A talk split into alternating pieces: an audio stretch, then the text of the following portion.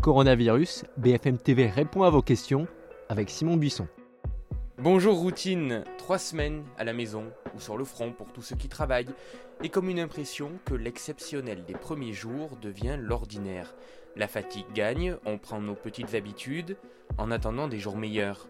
Confinement jour 17, bienvenue à tous. BFM TV avec vous, on continue de répondre à vos questions pour nous écrire le mot-clé question BFM TV sur les réseaux sociaux et le mail bfmtv-vous@bfmtv.fr. On commence avec Nelly, on nous parle du confinement total, mais qu'en est-il des sans-abri? Oui Nelly, vous avez raison d'évoquer les sans-abri, une situation très compliquée à gérer, ils sont nombreux à être encore dans les rues. Un millier de sans-abri sont atteints par le coronavirus et 164 000 bénéficient actuellement d'un hébergement selon le ministre du Logement. Plusieurs mesures ont été mises en place. D'abord l'ouverture de 40 centres d'hébergement médicalisés pour accueillir ceux qui sont malades mais dont l'état ne nécessite pas d'hospitalisation. Il y a aussi 5000 places supplémentaires ouvertes dans des hôtels. Enfin, un dispositif de chèque service de 15 millions d'euros va être débloqué pour 60 000 SDF. Ils pourront acheter des produits de première nécessité. Cette aide sera gérée par les associations. Des associations très actives sur le terrain. Écoutez Jean-Christophe Combe, le directeur général de la Croix-Rouge. C'était il y a quelques jours sur BFM TV. Alors nous, aujourd'hui, euh, on a renforcé euh, nos. C'est 229 euh, équipes qui sont sur le terrain, qui accompagnent les personnes à la rue en situation d'errance pour les conseiller, pour les alerter sur la situation, pour les informer aussi, leur proposer ces places d'hébergement et essayer de les convaincre euh, de se mettre à l'abri ou euh, de prendre un petit peu plus soin d'eux. On leur distribue euh, des biens de première nécessité, des produits d'hygiène. On les invite à rejoindre nos centres d'accueil, nos accueils de jour ou des centres d'hébergement pour se protéger. Virginie nous dit J'ai entendu que le virus se transmettait aussi par l'air. Est-ce vrai?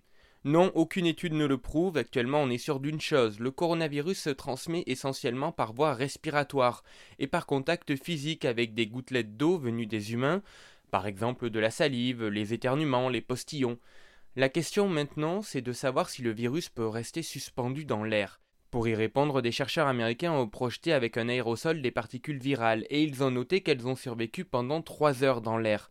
Mais rassurez-vous, nous ne sommes pas d'esprit. Quand on tousse ou qu'on éternue, les gouttelettes tombent au sol très vite car elles sont plus grosses que celles vaporisées. Et puis les conditions en laboratoire ne sont pas les mêmes que dans la vraie vie où il y a du vent, des courants d'air. Concernant l'air de votre appartement ou de votre maison, là on se base sur une étude chinoise. Des scientifiques ont prélevé de l'air à 10 cm d'un patient contaminé.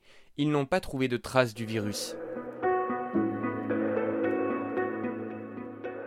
Et je complète avec une question de Jérôme. J'ai entendu plusieurs versions sur la durée de vie du virus sur les surfaces. Pouvez-vous m'éclairer? C'est normal, Jérôme. En fait, ça dépend des surfaces. Voici un petit rappel.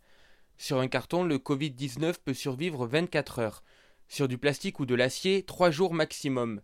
4 jours sur du bois et 5 jours sur du verre. Mais, et c'est une bonne nouvelle, plus les heures passent, plus sa charge virale faiblit jusqu'à 1000 fois. Concrètement, ça veut dire que si le virus est détecté au bout d'un certain moment, il n'est plus forcément très dangereux. En tout cas, vous pouvez toujours désinfecter les surfaces avec des produits ménagers comme de la javel ou de l'alcool à 70 degrés. Soukena nous écrit Mon mari travaille dans une entreprise industrielle, a-t-il le droit à une prime de 1000 euros?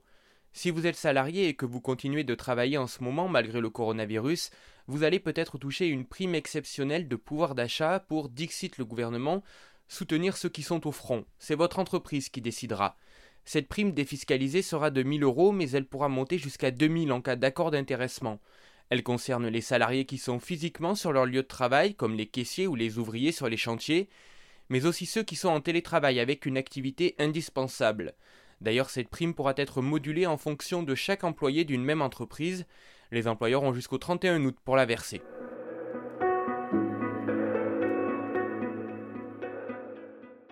Un message de Catherine à présent. La déclaration d'impôt sur le revenu doit être envoyée le 20 avril, mais je n'ai pas mes papiers, comment faire? Alors ne vous inquiétez pas Catherine, comme vous l'avez noté, le ministre du budget Gérald Darmanin a annoncé le report du début de la campagne de déclaration d'impôt sur le revenu du 9 au 20 avril. En conséquence, vous aurez un mois supplémentaire pour envoyer par la poste votre déclaration. La date butoir est désormais fixée au 12 juin. Pour ceux qui passent par Internet, les délais ont été rallongés. Ce sera du 4 au 11 juin en fonction des départements. Quant au montant, le taux d'imposition reste le même. En revanche, si vos revenus sont plus faibles en ce moment, il sera inférieur à d'habitude. En cas de souci, vous pouvez bien sûr contacter votre centre des impôts par mail ou par téléphone. À noter que les contrôles fiscaux sont suspendus.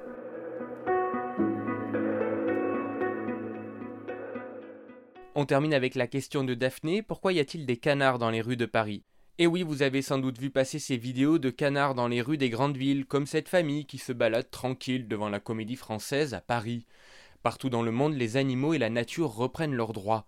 Pour ce qui est des canards, la Ligue pour la protection des oiseaux nous a expliqué qu'en ce moment c'est leur période de reproduction. Ils cherchent donc des endroits pour faire leur nid et couver leurs œufs. Et comme les humains sont confinés chez eux, eh bien ils en profitent pour visiter de nouveaux endroits.